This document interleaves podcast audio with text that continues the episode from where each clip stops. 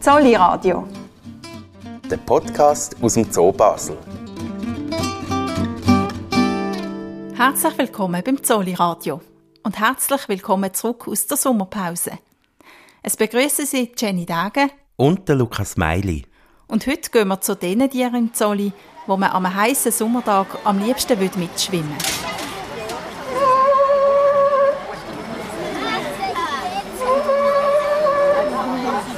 Wissen Sie schon, wo wir sind? Genau, am Beckenrand der Seeleue.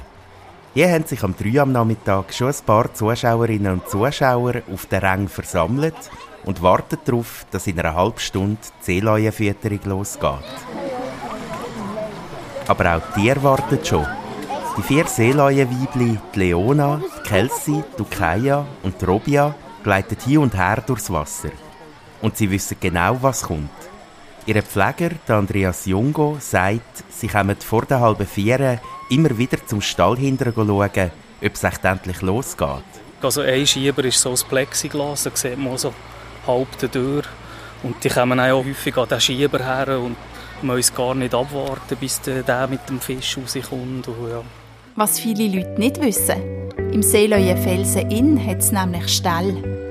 Rechts vom Seeleuenfelsen können die reinschwimmen und sofern der Schieber oben ist, in die Felsen hineingehen. Im Moment ist der Schieber aber unten, damit der Andreas Junger drinnen in Ruhe die Fische für die bevorstehende Fütterung zubereiten kann. Die Fische kommen gefroren in die Zolli und werden hier dann langsam auftaut. Also da haben wir jetzt zwei verschiedene, das sind beides eigentlich Meeresfische. Einerseits haben wir die kleineren, das sind Sprotten. Die sind eigentlich sehr gut geeignet für das Trainieren. Und das ist so ein kleiner Leckerbissen, den man eigentlich aus Belohnung geben kann. Und damit sie aber eben gleich noch satt werden, haben wir auch noch da die Heringe. Die sind äh, ja, wesentlich grösser und haben auch ein bisschen grösseren Fettanteil, damit sie eben auch noch satt werden. Zuerst werden die aufgetauten Fische gründlich gewaschen. Es ist halt so, oder das Aufgefrieren und das äh, ist dann da auch Blut dran. Je nachdem können sich auch Bakterien natürlich dran festsetzen. Dann sind sie dann so ein bisschen schleimig. Und das ist schon wichtig, dass man das eigentlich auch gut abspülen Und dann versteckt Andreas Junger in ein paar Fisch noch eine Vitamintablette. Er stopft die einfach durch die Kiemen rein und schon ist die Portion für die Seeleuenfütterung parat.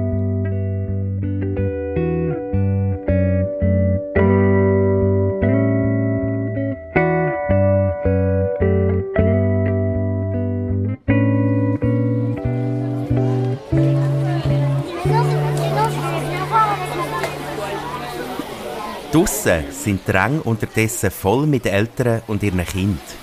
So, guten Abend, geschätzte Damen und Herren, liebe Kinder, und herzlich willkommen hier bei der Aussenführung von der Seelöwe in Zolli Basel. Mein Name ist Andreas Jungo und ich tue heute Abend die Fütterung durchführen. Die Leona, die Kelsey, die Kaya und die Robia sind sichtlich aufgeregt. Sie schwimmen durchs Wasser und wie uns der Andreas Jungo erzählt, können sie im Wasser richtig schnell sein. Der kalifornische Seelöwe gehört zu den schnellsten und agilsten Schwimmer. Und äh, man sagt im Schnitt so 20 bis 30 km/h. Und bei einzelnen Tieren ist also wirklich auch schon bis zu 40 km/h im Wasser gemessen worden. Jetzt geht es aber zuerst darum, dass die Seeleute im Training ihre Geschicklichkeit unter Beweis stellen. Der Andreas Jungo lässt sie zum Beispiel einen Ball auf der Nase balancieren, vom Fels abgumpen. Mit einem der Seelöwen macht er ein High Five mit der Flosse. Und immer gibt es zur Belohnung zuerst einen Pfiff und dann einen Fisch. Besonders der Älteste im Bund, der Robia, geht das aber manchmal entschieden zu langsam.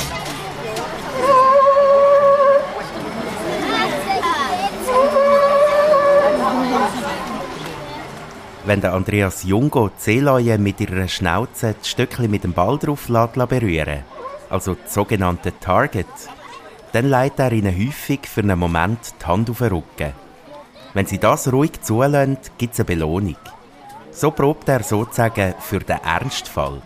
Wenn zum Beispiel eines der Tierarzt eine Seeleu müsste anlängen Und da ist es eigentlich sehr wichtig, dass wir die zu uns herholen können, damit dass sie auch das Vertrauen zu uns haben, damit sie wirklich herkommen und sich auch berühren und ja, falls mal etwas wäre, damit man eben die Möglichkeit hat. Oder?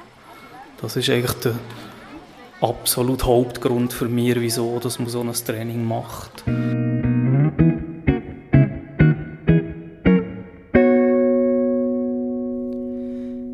Wenn die Seeleute im Wasser sind, sehen sie ja ganz glatt aus. Und man fragt sich, ob sie eigentlich ein Fell haben oder ob das echt Haut ist. Und vor allem, wie sich so eine nasse Seelei eigentlich anfühlt. Also genau, es ist ein Fell, also die haben ein Fell relativ dicht so. Und wenn sie trocken sind, äh, sieht man das so gut. Also da äh, sieht man die Haare, wie sie eigentlich äh, aufstehen. Allerdings, wenn sie nass sind, ist es natürlich auch hier recht glitschig und es ist halt wirklich kompakt Fell. Unter dem kompakten Fell haben die Seeleute eine dicke Fettschicht. Ob sich die echt weich oder eher fest anfühlt? Es ist schon relativ satt, muss ich sagen. Also es ist wirklich äh, nicht irgendwie weich, blubberig oder so, wie man ja. Aber die dicke Fettschicht unter dem Fell, die heißt Blubber. Und sie ist dafür da, Seeleute zu isolieren. Darum müssen sie sich die Schicht auf den Winter auch anfressen. Und dann ist es eben im Frühling, Sommer ist es genau umgekehrt. Dann kann es sein, dass sie teilweise sogar fasten, also vielleicht eine Woche, zwei gar nichts essen, damit sie eben die Fettschicht wieder leicht abbauen können, weil sonst haben sie dann viel zu warm. Ja, genau.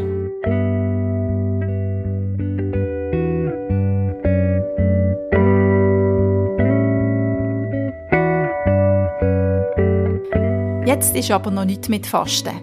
Wo die Seeleuenfütterung draussen vorbei ist, schwimmen die vier Damen schnurstracks zum Eingang vom Seeleuenfelsen und wollen rein. Im Felsen drinnen, der ist übrigens vor genau 100 Jahren gebaut worden, geht es nämlich noch weiter.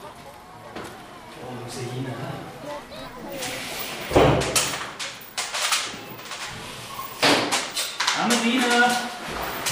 Grüezi, Leona! Ja, ja, Robby, ja, Und schon kommen die vier Seeleuendamen daher. Hallo. Wir kommen rein. Sie robben nicht rein, wie man das vielleicht würde denken, sondern sie können tatsächlich auf alle Vieren laufen. Es ist darum eine Eigenheit der Ohrenrobben und zu dieser Art gehören die kalifornischen Seeleuen, dass sie ihre Hinterflossen können abwinkeln und damit können laufen. Aber was reden wir da vom Laufen? Jetzt ist das Fressen wichtig. Hey Rob, ja, komm schon wieder mal.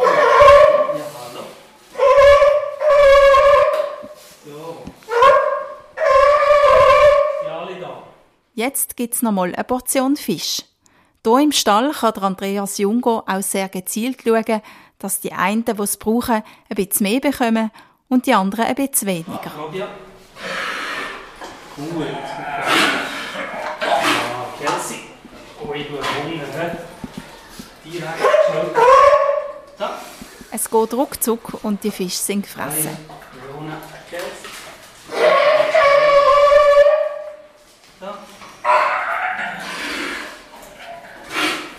ein bisschen mehr. So, gut, fertig.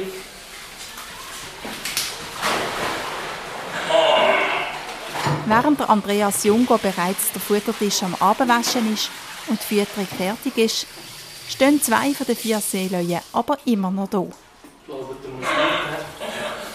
Ich glaube es mir nicht. Ja. Du hast super mitgemacht, Kelsey ist sogar auf den Steg hochgekommen. Super. Ja, das war gut. Du auch, okay. Ja, super. Jetzt sind auch die letzten beiden durch den Schieber raus und ins Wasser taucht. Seeleuen verbringen übrigens etwa 80 bis 90 Prozent ihrer Zeit im Wasser. Aber sie können auch problemlos an Land sein, wie der Andreas Junger bestätigt. Die können also problemlos ohne Wasser sein. Ja, die brauchen, also Sie sind natürlich schon grösstenteils im Wasser, aber die können problemlos auch äh, mal ohne Wasser jetzt draussen sein. Also sie sind ja auch, gerade zu den Paarungszeiten sind sie häufig eigentlich an Land, zu, also, und auch wenn sie Junge haben, zum Säugen und so weiter. Sie sind eigentlich grösstenteils an Land. Aber ansonsten, der Rest des Jahres sind sie schon überwiegend im Wasser. Das ist schon so.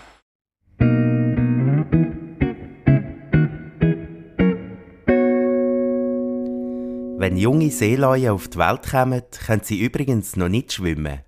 Das müssen sie zuerst lernen. Sie werden nämlich an Land geboren, in riesigen Seeleuenkolonien und werden die ersten zwei Wochen von der Mutter intensiv betreut. Und die können tatsächlich am Anfang nicht schwimmen. Ja. Also die müssen das lernen, so wie wir Menschen auch. Also das läuft dann auch so, dass sie, sobald sie so nach zwei Wochen ungefähr einigermaßen selbstständig sind, treffen sie sich so wie in Kindergärten, sagt man dem, und gehen dann so in kleineren Pfützen an Land so die ersten Schwimmübungen machen. Und bevor sie dann auch, ja, nach einem Monat, zwei, äh, die ersten Versuche im Meer mit der Mutter machen. Ja.